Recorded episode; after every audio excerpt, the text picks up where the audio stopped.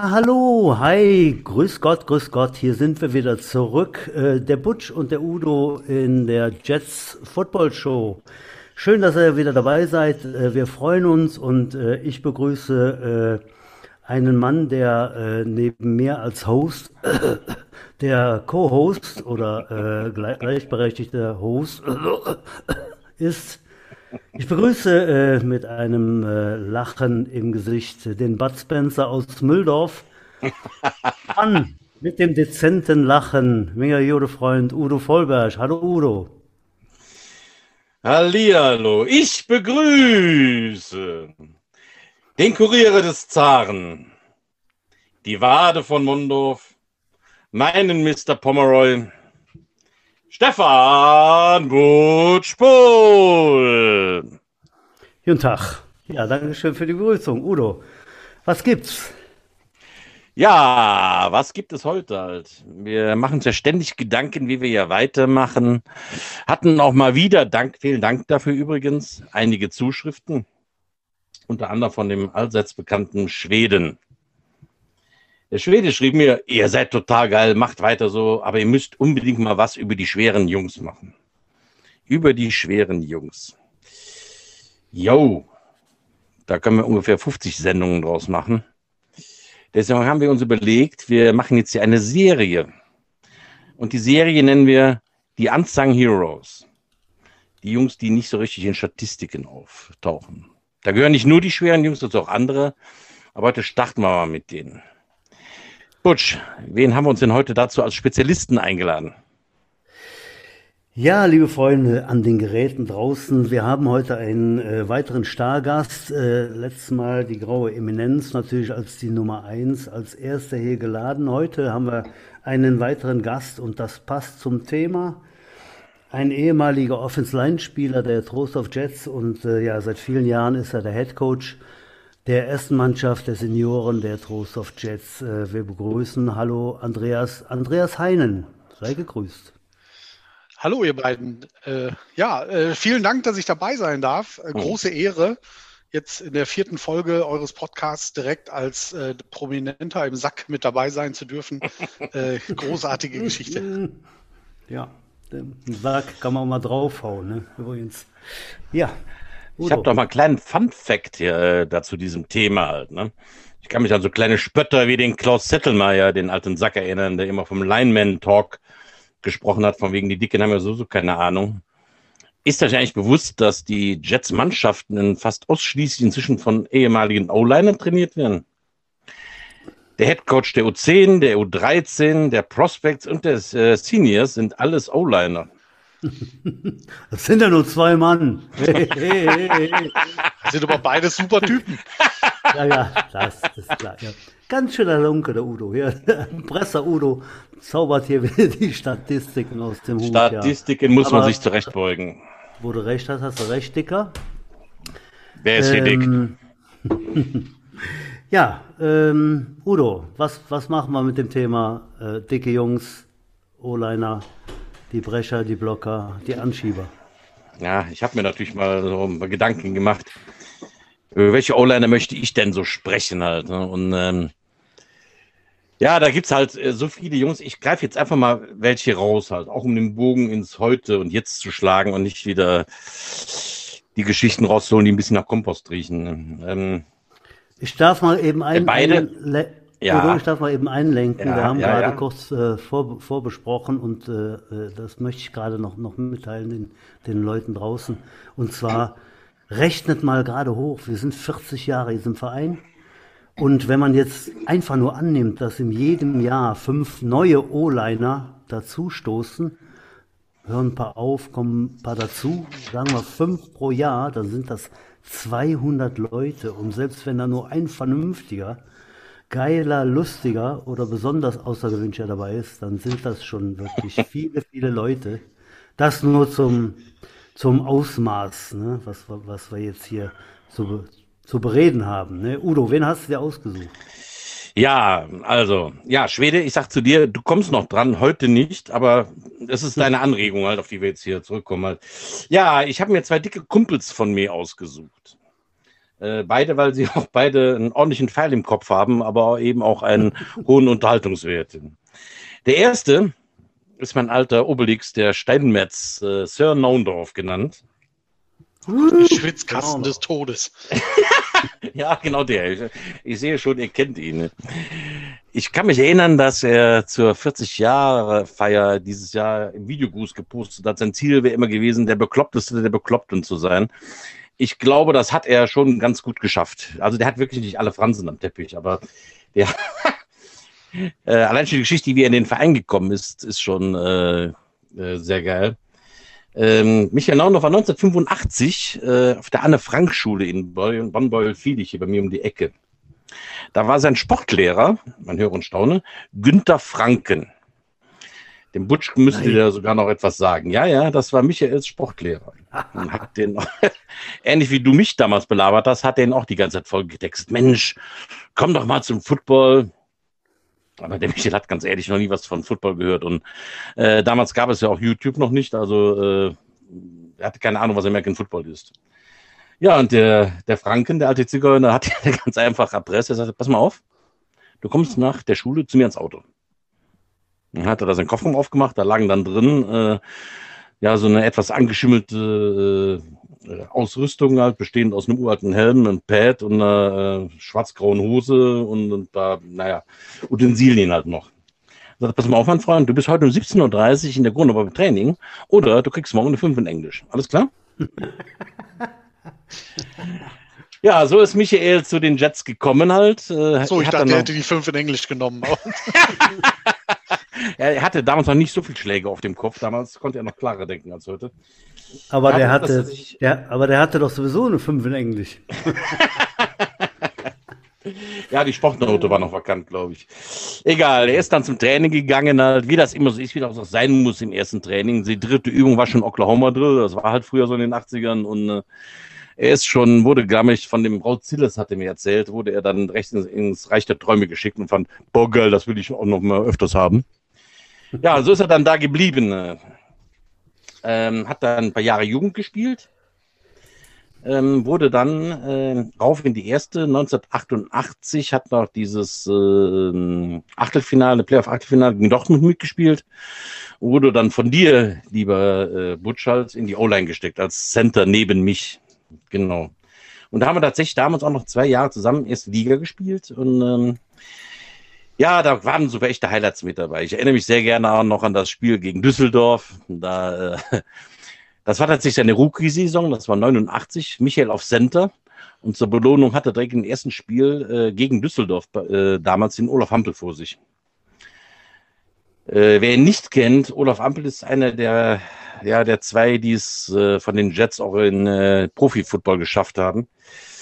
Ähm, der hat es in der NFL Europe und sogar, ich glaube, auch für ein paar Spielchen auch in der NFL geschafft. Ein Riesenochse. So ein Typ zwei Meter groß, ein Hintern wie eine Garage und ähm, unglaublich der Typ. Und der Michael mit seinen 19 Jahren Rookie hat den tatsächlich im ersten Spiel als Center beherrscht.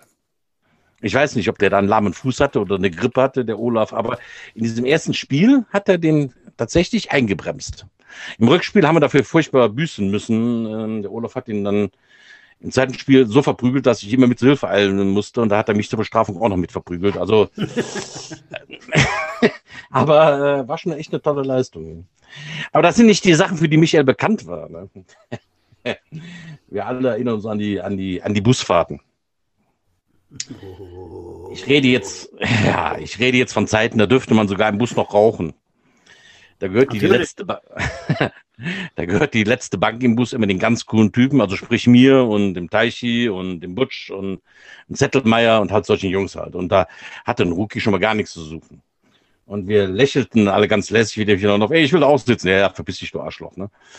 Ähm, der Satz war noch nicht ganz verhallt. Da flogen wir auch schon alle quer durch den Bus. Der mich hat mal kurz die letzte Reihe mit allen fünf Mann dann leer geräumt. Und äh, wir fanden uns irgendwo im Ausstieg auf dem Klo und sonst irgendwo liegend wieder vor.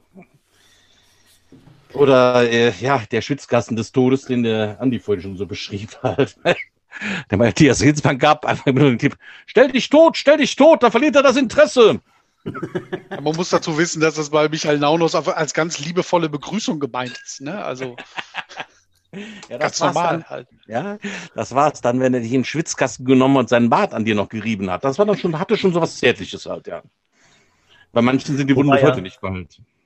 Wobei er ja erst seit einigen Jahren äh, Bart trägt. Vorher sah ja er aus so, so ein bisschen wie Tom Brady, also glatt rasiert und äh, das war dann noch fürchterlicher einfach.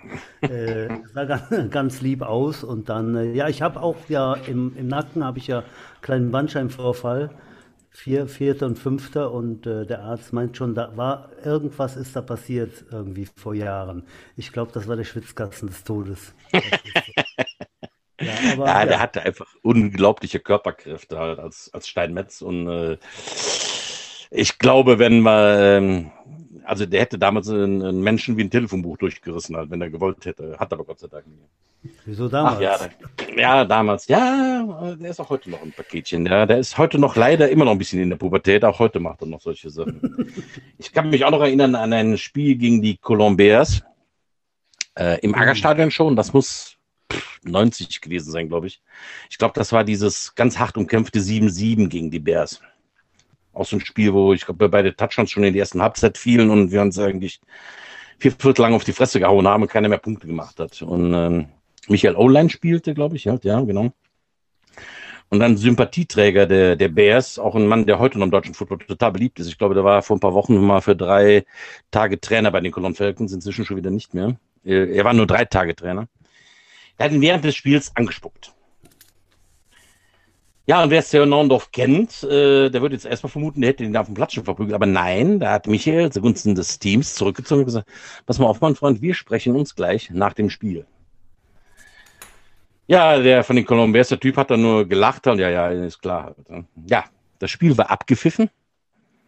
Die Bears gehen in die Kabine, Michael Laundorf geht sofort hinterher reißt die, die Türe zur Kabine auf und brüllt da rein. Nummer 51, ich hab dir gesagt, wir klären das jetzt. Schaut in die Kabine, guckt dabei wie Pablo Escobar in Narcos. Und diese BS, das war damals eine Mannschaft, das waren eigentlich also kahl rasierte Türstehertypen. Halt, ne? Alle gucken auf den Boden, flöten vor sich hin, keiner sagt irgendeinen Ton, keiner steht auf, keiner macht irgendetwas. Aber alle hatten ihre Trikots ausgezogen, damit man sie nicht an der Nummer identifizieren kann. Also Michael hat ihn tatsächlich wiedererkannt, wer das war. Ich glaube, es war der 51 damals. Ne?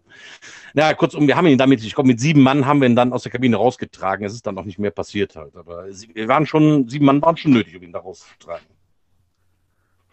Ein ganz, ein ganz lieben, liebenswerter Kerl eigentlich. Auf jeden Fall. Aber, äh, Auf jeden Fall. Ja, mit, mit glaub, viel Kraft. Mit viel Kraft. Ich glaube, der ist auch einer der wenigen, die es tatsächlich geschafft haben, nochmal Jahre später, bei den Prospects haben wir dann nochmal zusammengespielt in der O-Line, er und ich. Aber da war auch lustigerweise sein Sohn mit ihm auf dem Feld. Der hat tatsächlich neben seinem Sohn Football gespielt. Ich wüsste jetzt nicht, wer das noch geschafft hat bei den Jets. Haben wir da noch einen?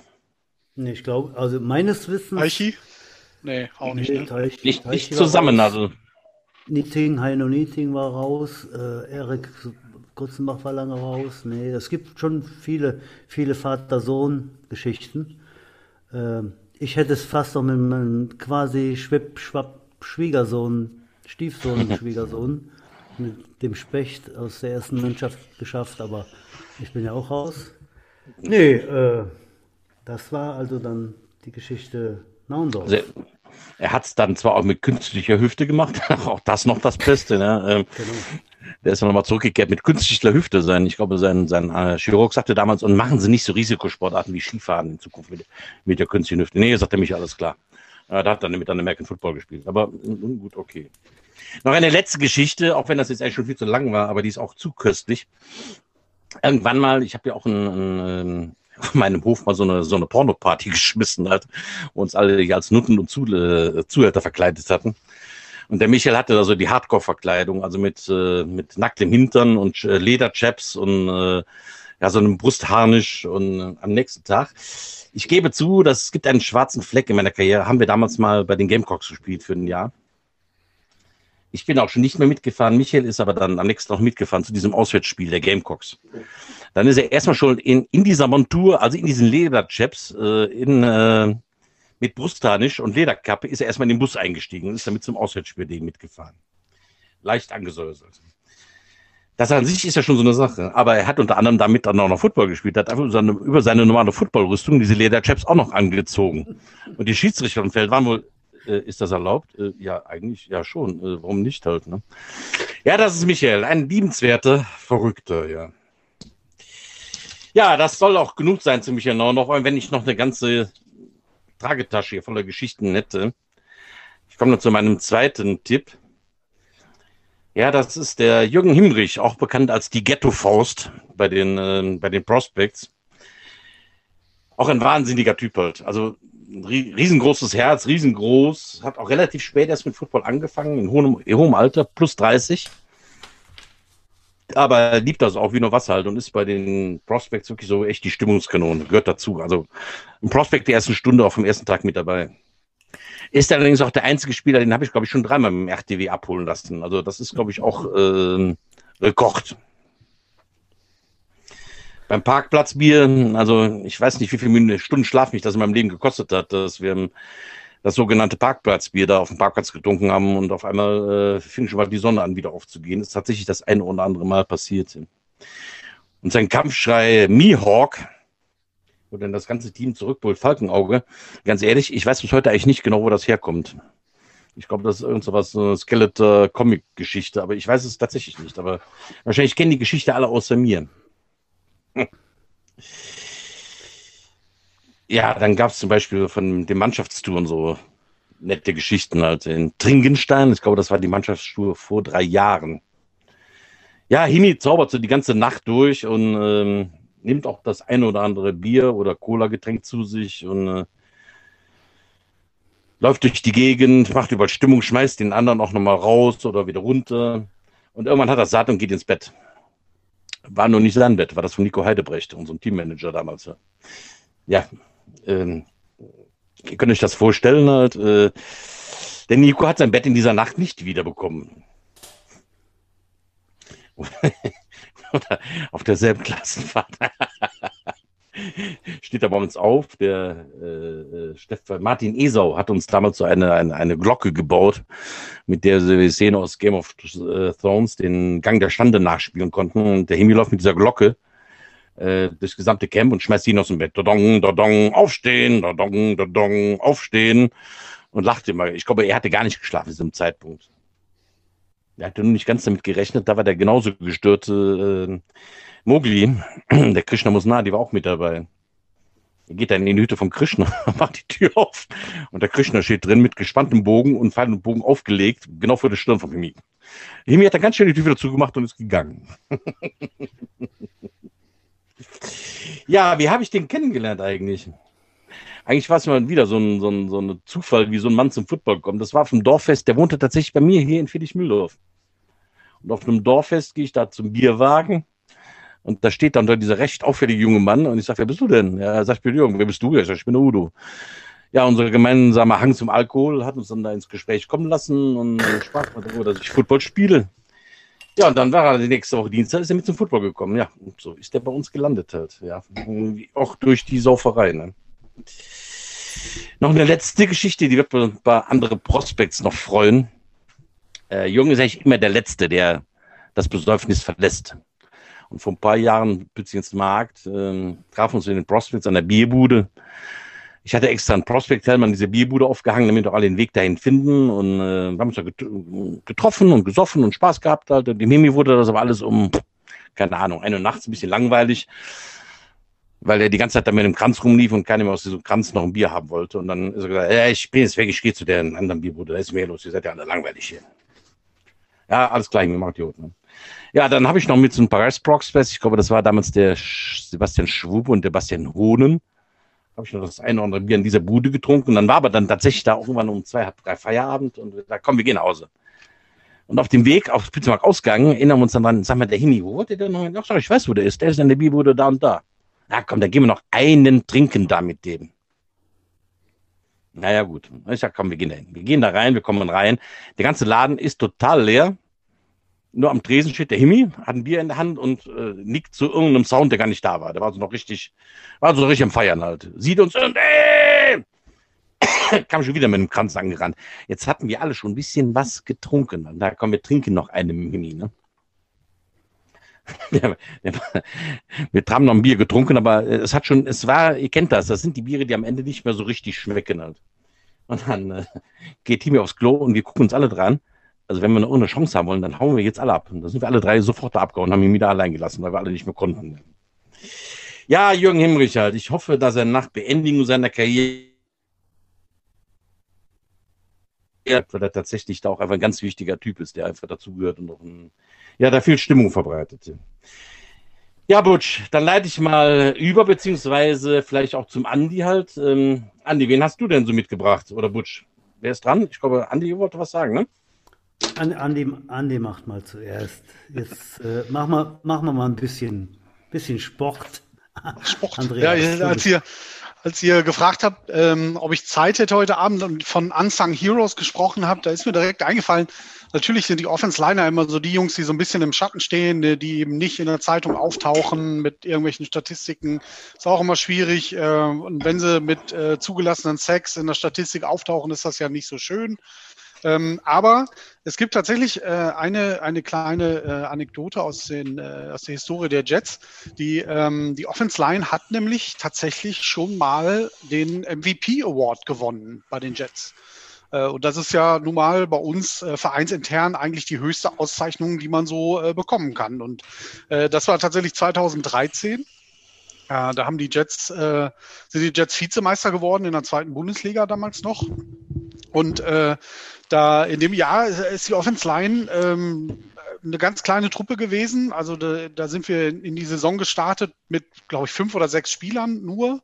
Ähm, hm. Das war alles sehr, sehr riskant, äh, damit äh, zweite Bundesliga zu spielen, aber es hat tatsächlich funktioniert. Alle sind fit geblieben und haben am Ende äh, durchgehalten. Und äh, das war der, der Daniel Albrecht, äh, der tatsächlich heute noch aktiv ist als einziger. Ähm, meine Wenigkeit, äh, der Savalan Samani auf dem Center Spot, äh, der Lutz Priebe war noch mit dabei als Guard und äh, der Christian Lülsdorf äh, als, als Tackle auch noch mit dabei. Und Coach, als Coach äh, hat der Andreas Brock das Ganze vorangetrieben, auch ein, äh, ein Jets-Urgestein und ein begnadeter äh, Offense-Line-Coach, wie ich finde. Ähm, Christian Lülsdorf und ich, also mit dir habe ich auch noch zusammen zusammengespielt und Richtig. der Lülsdorf war damals, glaube ich, auch Rookie. Ja, das kann und sein. Ich habe Anfang der 2000er, glaube ich, so 2003 habe ich das letzte Mal erste Mannschaft gespielt, glaube ich, oder 2003, 2004. Also die, die, haben auf jeden Fall auch ganz schön lange gespielt dann. Ne? Also, ja, äh, also ich bin 2000 zu den Jets gekommen und da haben okay. wir die ersten zwei oder drei Jahre haben wir noch zusammengespielt. Das weiß ich mit so alten äh, Recken wie dem Heino noch und dem Bernd Braun, äh, Heino Nieting, Bernd Braun und äh, Uwe Carstens und so. Äh, der Schwede war, glaube ich, auch schon früh dabei, äh, meine ich. Aber ja, auf jeden Fall äh, so ganz ansang äh, sind die, sind die, äh, die Offense Liner bei den Jets tatsächlich nicht und durften sich 2013 über den MVP Award freuen. Also das war schon eine, eine Auszeichnung, auf die man als Spieler schon sehr, sehr, sehr stolz war. Definitiv. Also das, das ist schon, schon eine richtig coole Geschichte. Aber da du ja gerade so eine launige Geschichte erzählt hast, äh, was, was O-Liner angeht, also äh, ich glaube, ich könnte auch über die Jahre hinweg, könnte ich Bücher schreiben über bestimmte Spieler, äh, was die an Geschichten gebracht haben. O-Liner sind einfach eine, eine besondere Sorte Mensch. Ja, die sind in jeder, aber erstaunlicherweise auch in jeder Mannschaft gleich. Und ich habe ähm, letztes Jahr habe ich mal die Gelegenheit gehabt, äh, NFL-Spieler kennenzulernen. Ähm, und wenn man da den O-Linern zuhört und denen zuschaut, die sind genauso. Die haben nur mehr Geld als wir. Aber ansonsten sind die eigentlich genauso bescheuert.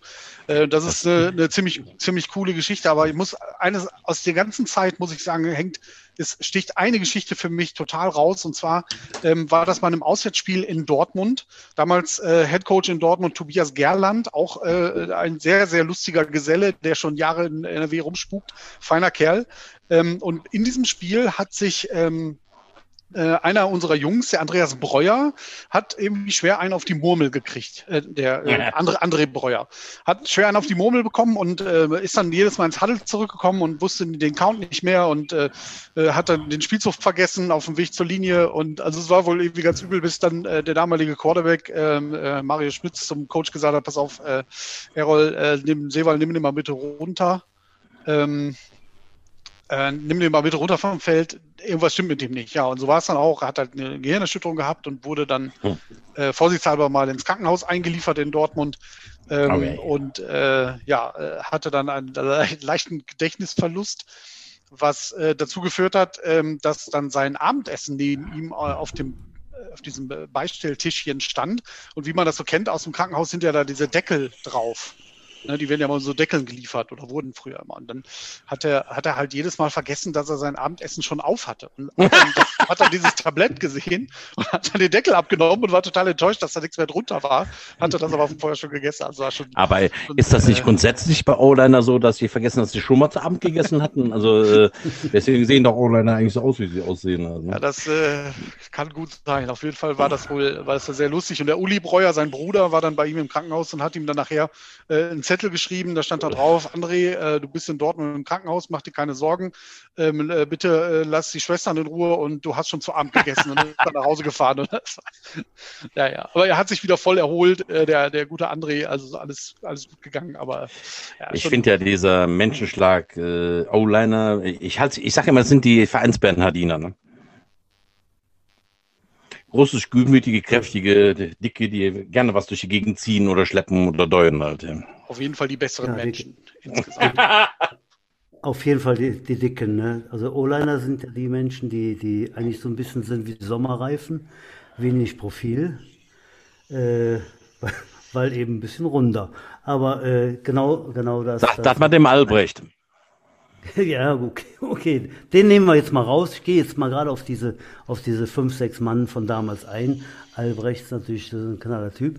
Äh, wer ihn kennt, ähm, der spielt heute noch und äh, äh, ich glaube, der sah damals so aus wie heute, äh, durchtrainiert und, und, und, wirklich so ein Vollathlet. Der hätte auch sonst irgendwas anderes spielen können, Linebacker, Tight End äh, jederzeit. Äh, aber ich glaube, äh, die, die Offense Line, die, die, liebt, die liebte er immer, Andreas, und äh, das, das, ist genau das, wo man so einen Spieler dann gut verbauen kann. Ne? Und so, also der Daniel genau Albrecht ist äh, aus der eigenen Jugend hochgekommen damals, war äh, mit, mit 19, 20 schon ein Vollathlet, ähm, der ohne Probleme direkt in den Erwachsenenbereich äh, einsteigen ja. konnte und da ähm, wirklich einer der Leistungsträger geworden ist innerhalb kürzester Zeit. Ähm, aber ich weiß zum Beispiel auch, dass äh, sein ehemaliger Trainer, der Christian Lülsdorf, der ihn in der Jugend trainiert hat, äh, stellenweise, glaube ich, auch mal an ihm verzweifelt ist, weil wir hatten mal ein Wintertraining auf der, auf diesem Platz da an der Kaldimstraße, dieser, dieser äh, grün angemalte Betonplatz. ähm, und da äh, musste der Daniel irgendeine Übung machen und die konnte der nicht. Und dann bin ich zum Christian gegangen und habe gesagt, Christian, was ist hier los? Warum kann der Daniel diese Übung nicht? Du bist doch sein Coach gewesen. Warum hast du ihm die nicht beigebracht? Dann hat der Christian gesagt, ja, pass auf. Ich habe dem äh, gesagt, wenn du die Übung nicht kannst, äh, dann machst du jedes Mal 10 Liegestütze. Und ich gesagt, ja und? ja, jetzt kann er 100 Liegestütze, hat er gesagt. so war es. Ich glaube, ich glaube, ich habe noch nie in meinem Leben in irgendeinem anderen Footballteam gesehen, dass ein O-Liner Kickoff-Team spielt. Ich ja, glaube, das war ziemlich gut. Äh, und, und das war noch gut. Äh, kann ich mich nicht dran erinnern, dass ich das bei irgendeinem anderen Team irgendwo mal in Deutschland oder weltweit von mir sogar gesehen habe, dass ein O-Liner im Kickoff-Team auftaucht. Ja, wobei der Daniel jetzt auch nicht aussieht wie ein klassischer O-Liner. Ne? Also Nein, natürlich. Ist ja schon eher so äh, Defense-End-Struktur. Äh, auf den Spot ist er jetzt übrigens auch gewechselt. Äh, wollte auf seine seine alten Tage, kann ich ja schon fast sagen, mit über 30 wollte er nochmal was anderes machen und wird, äh, wird jetzt in der Defense-Line für Angst und Schrecken sorgen. Äh, da freuen wir uns schon alle sehr drauf, wenn es wieder losgeht. Äh, da sage ich nur, oh nein, das, äh, das wird was, ja. Äh, sehr gut. Ich wollte noch auf einen, äh, auf, de, auf einen von diesem Quintett, Quantett, auf Sextett, von, von diesem Sextett eingehen. Und zwar der, der Lutz Priebe. Lutz Priebe, finde ich, hat über Jahre dann auch sehr gut gespielt, war auch, glaube ich, mal kurz Silent, irgendwie so, kann das sein? Ja. Ja. ja. Und ähm, beim Lutz ist mir Folgendes aufgefallen. Der Lutz hatte eine ganz besondere Art, den, äh, den Stance auszuführen. Ja, der, der Knaller. Der äh, saß immer da, als ob er eigentlich auf seinen eigenen Schuhen sitzt. Tiefe beim, Kniebeuge. Beim Snap. Und zwar habe ich das über Jahre, also jeder weiß, ich bin Vikings-Fan, äh, bei einem Offense Guard von, von Minnesota äh, gesehen. Wer den kennt, Randall McDaniel, äh, ganz oft Pro Bowl gespielt und so. Der sah, der sah genauso aus wie der Lutz und äh, jedes Mal, wenn ich dann ein Spiel der ersten geguckt habe, äh, der Lutz dann mit, mit seinem Kack Kackstuhl-Stance und dann genau. Explosion, die dann trotzdem da rauskommt, hat mich immer wieder äh, äh, gewundert und auch über, über viele Jahre ein, ein da brutzelt es gerade ein bisschen. Über viele Jahre ein sehr guter Spieler und ja. Es sah eigentlich immer aus, als würde er gerade in den, in den Wald kuten, halt, wenn er da so, äh, so stand. Halt. Aber er hat es ja, hinbe hinbekommen. Ne? Oder so. Also aus Coaches Sicht, als äh, technisch war das schon äh, schwer äh, anzusehen, jedes Mal, definitiv. Aber er hat halt aus dieser komischen Körperposition hat er sowas von abgeliefert. Äh, das war schon beeindruckend, was der ja. für eine Kraft entwickeln konnte aus diesem Stance. Ja. Definitiv, ja, definitiv. Und zum Abschluss, äh, mich hat es gerade gewundert, muss ich sagen, äh, aber klar, es war ja so, äh, wenn ich jetzt wirklich gut überlege, äh, wusste ich das auch irgendwann mal, der Christian Lülsdorf als Trainer von quasi Mitspieler, ein paar Jahre später, ähm, war ja auch ganz lange aktiv äh, in der O-Line und äh, da bin ich nicht nur der Meinung, sondern viele andere auch, dass der, dass der Christian immer so ein underrated Spieler war, der, der eigentlich von den Möglichkeiten her oder vom Ansehen, äh, das ist jetzt meine Meinung, äh, gar nicht so ein Knaller war. Aber ich glaube, der hat ganz viele Jahre, ganz viel gute Arbeit geleistet in der Offense Line. Also war jetzt wahrscheinlich kein äh, Spieler, der total herausgestochen ist, aber er war schon einfach äh, ein sehr, sehr guter Offensive-Line-Spieler, äh, technisch. Was den Christian ausgezeichnet hat, äh, ist, dass er ein unfassbar gutes Spielverständnis hatte.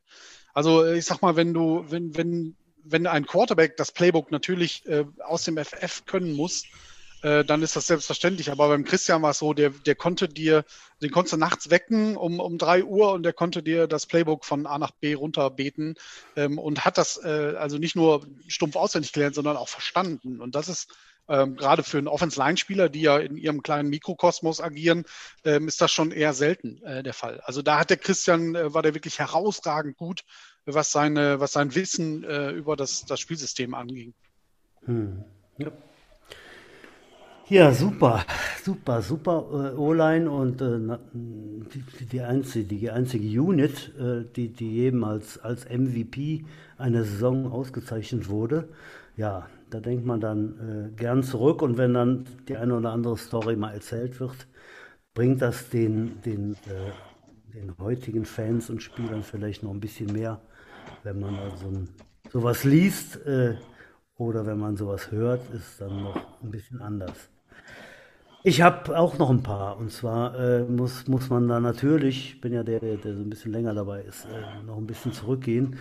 Und ich habe heute Morgen auf der Arbeit, habe ich mir die mega Überleitung ausgedacht. Freunde. Und jetzt hast du sie vergessen im Alter, ich kenne das. Jetzt habe ich sie vergessen, deswegen nein. Ich habe mir kurz noch Notizen gemacht. Und das wurde dann immer mehr, weil äh, es, es war schon erstaunlich in den 80er Jahren in den 80er Jahren, meine Freunde, war es so, dass eigentlich äh, die, die Zunamen, die Familiennamen der Spieler nicht unbedingt das aussagten, was dann äh, zu hören war. Das eins, es gab eine Ausnahme, das war ein sogenannter Udo Vollberg. Der war ja nun mal immer voll. Aber abgesehen davon, ich kann es jetzt mal schnell herunterrasseln äh, und komme dann mit dieser genialen Überleitung zu meinen zwei Offenslinern. So, da war also der Head Coach Bill Singer, also der hätte bei äh, Dieter Bohlen gar nichts gemacht, der konnte gar nichts singen. Ja, Bill Singer war kein Sänger. Es gab einen Cornerback, der hieß Norbert Dick. Das war so ein ganz dünner. Es gab einen Safety, Georg Schön. Naja, der war jetzt nicht, naja. Das war ein ganz schön hässlicher Kerl. Viele Grüße nach München, Georg. Running Backs gab es. Running Back Dirk Schneider, der war natürlich kein Schneider, der war Bankkaufmann.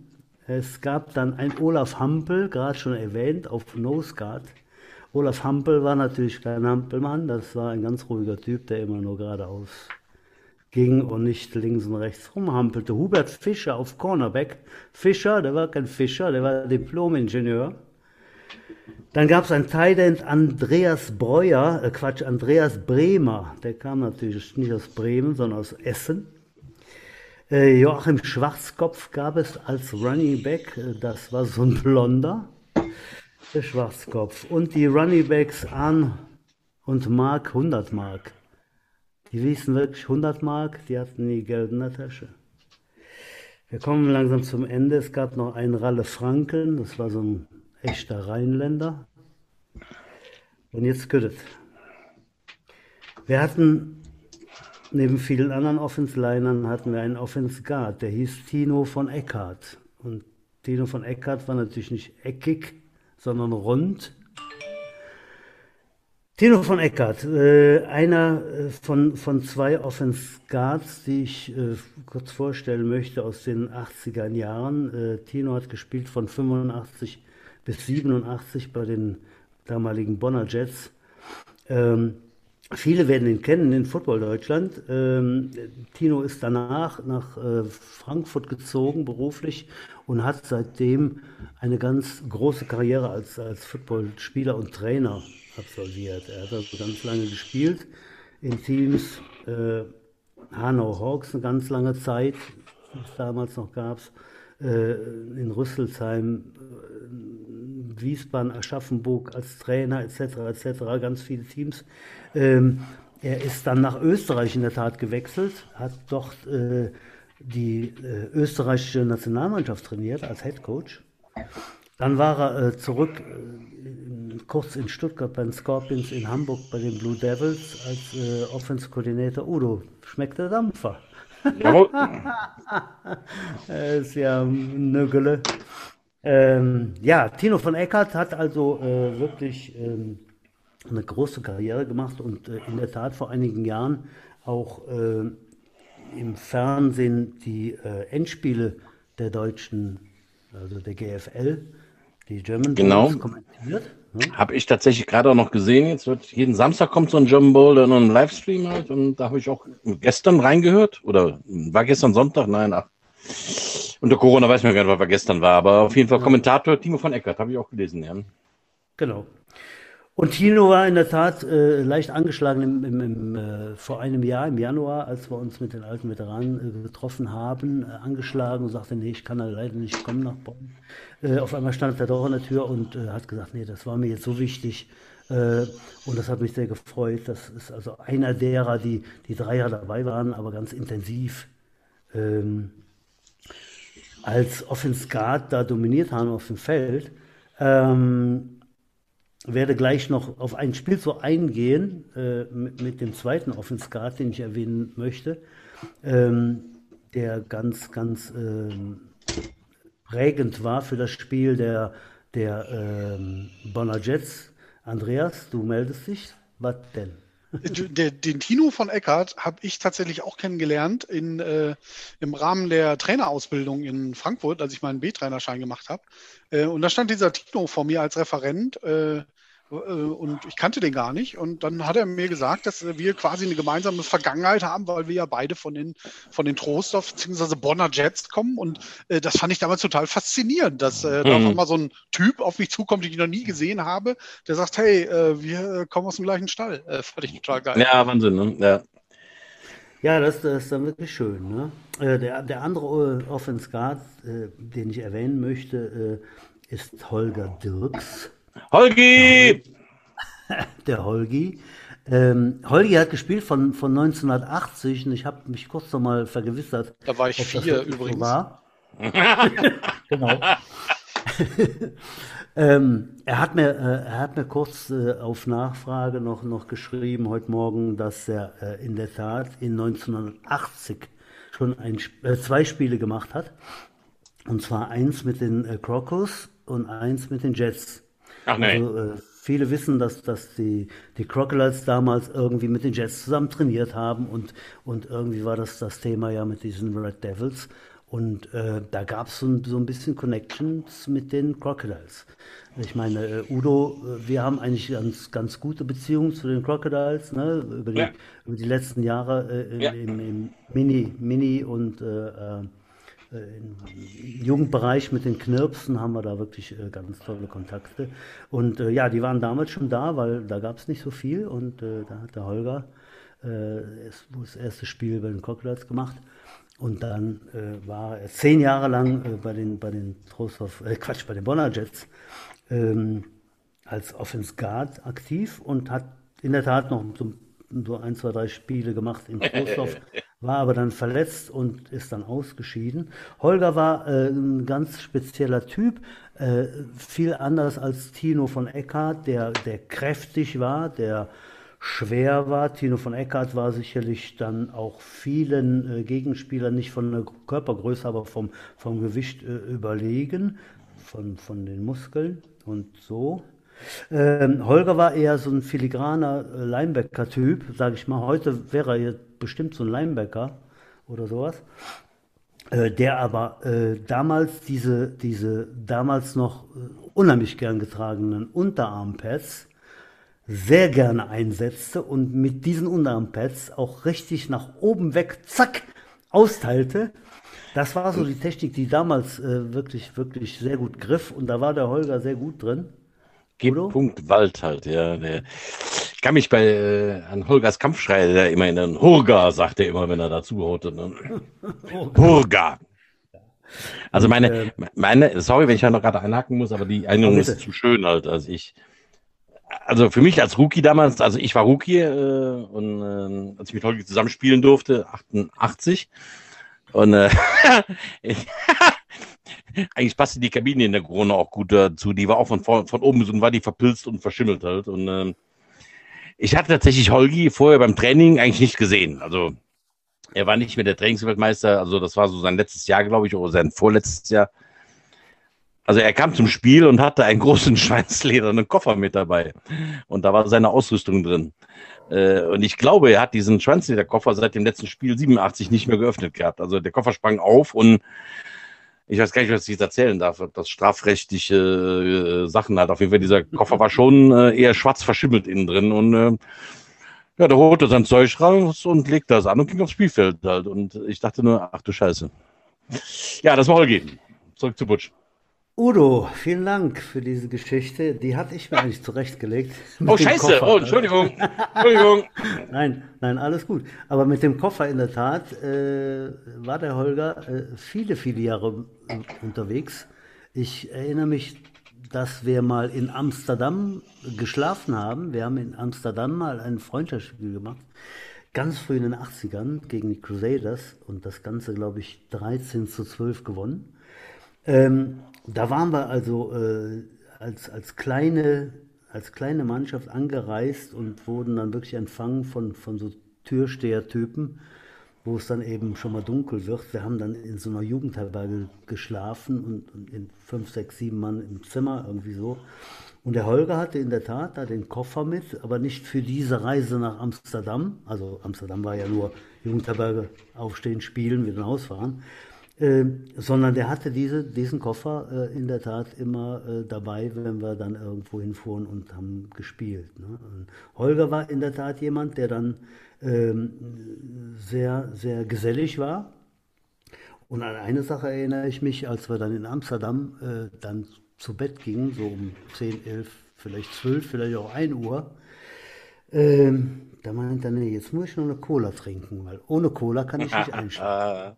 das ist natürlich auch eine außergewöhnliche Geschichte.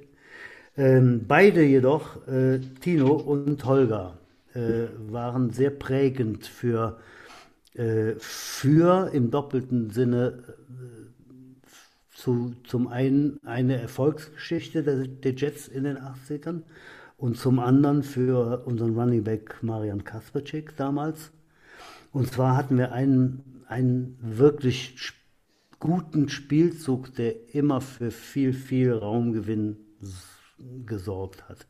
Wir hatten verschiedene Option-Spielzüge oder auch natürlich äh, Leads, Dives. Heute heißen die ISO und sonst wie. Wir hatten aber einen Spielzug, der für die meisten Yards sorgte und da waren Tino und Holger immer sehr gut zu Fuß unterwegs und zwar war das ein zum Beispiel nach rechts, äh, rechts, ja, 34 Counter. Ja, wir haben also den Fullback. Halfback Corner Right hieß der. Ja, ja, dann war der, der Halfback, das reicht ja dann auch, Halfback Counter. So, dann knallt der Fullback links ins Loch vom Guard und der linke Guard geht dann rechts rum und knallt den Cornerback weg. So. Und die beiden hatten einfach, äh, der, der, der kräftige Tino und der filigrane Holger, einen wunderbaren Laufstil und hatten einfach immer Spaß, auf diesen Cornerback zuzulaufen und den sowas aus der Hose zu hauen. Und unser wirklich feilschneller Running Back Marian, der war dann einfach immer durch und hat dann mal eben dann 30, 40, 50 Yards für einen Touchdown gemacht. Und deswegen kamen dann auch diese irgendwas 50 Touchdowns für den Marian zusammen. Ne? Das war also schon Bread and Butter. Abschließen möchte ich jetzt gerade noch mit einem Spieler aus der Offense Line der 80er Jahre. Das war jemand, der war gar nicht so gut angesehen im Verein, weil er auch gar nicht so gut war. Das war einer von auch damals fünf, sechs Offense-Linern. Vielleicht waren wir dann mal sieben oder acht, aber dann ging es dann nach Berlin äh, zum, zum ersten Spiel in der ersten Bundesliga ever äh, gegen die Berlin Adler, deutscher Meister und, und Tabellenführer damals. Ähm, und wir hatten die ersten paar Spiele in der ersten Bundesliga gar nicht so gut gespielt. Das war 1984. Und ähm, in der Tat war das der erste Bundesligasieg der Jets äh, damals, folgend. Ähm, wir hatten aber leider nur in dieser Woche sechs gesunde Offensliner. Und dann stellte sich heraus, dass noch ein Offenstackle ausge ausgefallen war.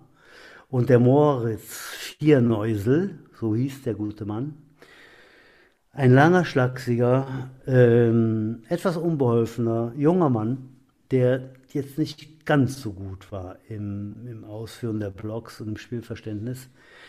Der musste dann eben als einziger und fünfter Mann als Offense Tackle äh, gegen, gegen Berlin, gegen die Berlin Adler ran. Und äh, ich weiß noch, und es wird immer wieder erzählt, wurde immer wieder erzählt, auf der ganzen Busfahrt hat der Moritz ungefähr so 2000 Mal gefühlt, einfach äh, jedem, der es nicht hören wollte, gesagt, Scheiße, Scheiße, morgen Berlin Atma, Scheiße, hoffentlich schaffe ich das. Äh, er hat also größte Ehrfurcht und das ist so eine Football-Story, an die ich mich gerne zurückerinnere. Wir haben am nächsten Tag gewonnen, ich glaube 25-13 gegen Berlin. Ähm, er hat seinen Gegner nicht beherrscht, aber absolut solide äh, gespielt und uns damit auch zum Sieg verholfen. Ne? Und das sind so die Sachen, die, die immer wieder schön sind, wenn man zurückdenkt und darüber erzählt. Und äh, ja, Moritz Vierneusel. Leider von mir noch nicht äh, ausgegraben äh, bei den Veteranen. Also äh, wenn, wenn jemand weiß, wo der Moritz äh, abgeblieben ist, äh, schreibt uns eine Nachricht an podcast.trostorf-jets.de. Äh, auch da äh, kommt das in die richtigen Kanäle und äh, wir, wir, wollen versuchen, alle Veteranen zusammen zu, zu. Und äh, ja, das war der Moritz. So, Udo, wir haben noch eins fast vergessen, aber äh, mir, mir ging es gerade durch den Kopf. Wir müssen noch den Super Bowl tippen. Super Bowl vor der und, heißen Treppe noch der Super Bowl, ganz genau, wichtig. Genau, vor der heißen Treppe Super Bowl-Tipp. Da kann der Andreas direkt mal äh, mitmachen und beginnen. ähm, das Endspiel, wie siehst du das? Wer, wer, ist im Endspiel? Wer gewinnt den Super Bowl? Äh, ich muss ehrlich zugeben, ich weiß noch gar nicht, weiß noch nicht mal, welche Paarungen möglich wären. Ähm, keine Ahnung, kann ich nicht sagen. Ist mir auch egal. Die Steelers sind raus. Seitdem interessiert mich Football überhaupt nicht mehr. Ja, so ja. geht es so mir ja meistens auch. Die Vikings sind dann immer raus. Dann nehme ich mir das nächste Team. Das nächste Team verliert auch. Dann nehme ich mir das nächste Team. Das nächste Team verliert auch. Dann sind ja, aber alle anderen kann ich nicht leiden. Das geht, deswegen geht das nicht. Also genau. ich sag mal, irgendeiner gewinnt, Dinge. sich freuen. Tom Brady gewinnt ja, immer, oder? Gewinnt er nicht ich, immer? Ja, ja ganz genau. Ich rede mir das auch genau so schön. Die Patriots sind raus. Deswegen... Äh, bin ich dann äh, in das Team Zettelmeier gewechselt, weil der Brady und der Gronky dahin sind. Habe gesagt, ich unterstütze jetzt die Buccaneers. Und das ist tatsächlich auch mein Geheimtipp. Ihr könnt jetzt wieder alle lachen. Halt, ähm, aber in New England, äh, ja, Belichick hat, äh, ich meine, gut, der guckt immer so, wie er jetzt guckt. Der sieht einfach immer scheiße aus und grimmig. Aber ich glaube, da wissen sie erst, was Tom Brady wert war. Er ist einfach so ein Typ, halt, der die ganze Mannschaft mitzieht. Also mein Tipp ist jetzt tatsächlich immer noch, ne? Tom Brady wird im Endspiel stehen. Die werden ja, die Packers schlagen. das hast du vor, vor Wochen schon gesagt. Auch ich habe vor Wochen schon gesagt, dass die Bills äh, die Packers im Endspiel schlagen werden. Äh, also unsere Tipps, also drei, drei von vier lagen wir schon mal richtig. Äh, ich bleibe weiter, weiter bei den Bills. Äh, Stefan Dix hat äh, zweimal 100 Yard Spiele ab, absolviert und äh, die Defense der, der, der Bills ist einfach zu stark. Mein Tipp weiterhin die Buffalo Bills. Ja. So. Tom Brady ist doing Tom Brady things halt. Äh, aber ich meine, was jetzt echt schade ist, halt, dass. Äh, ja, ja, ja, ja, ja, ja, ja, ja. Ja, ja, ja, ja, weiß man es halt. Also äh, Mahomes, äh, ich meine, also ich meine, ich traue der NFL, ich muss jetzt auch mal Verschwörungstheoretiker sein. Ich traue dir noch zu, dass sie das Concussion-Protokoll bei dem Mahomes außer Funktion setzen, weil der ist einfach das Gesicht, glaube ich, der NFL. Also das, äh, aber er hatte definitiv eine Gehirnerschütterung. Ob der jetzt am Wochenende spielfähig ist, pff, warten wir es ab. Aber ne? vielleicht war ja, der auch einfach nur unterzuckert. Dem fehlte ja, wahrscheinlich einfach nur ein kleiner Snack. Genau. Ja, oder, oder hatte Menstruation. Ich meine, das kann ja alles passieren halt. Äh. Alkohol, Alkohol fehlt dem Mann. Okay, das waren die Tipps an äh, Butch. Ich glaube, Heiße Treppe. Zu, jawohl! Vorsicht, heiße Treppe. Ansonsten ist alles gesagt. Madet Jod, schwenkt de Hut, knall de Butz fort und bleibt uns treu. Bis bald.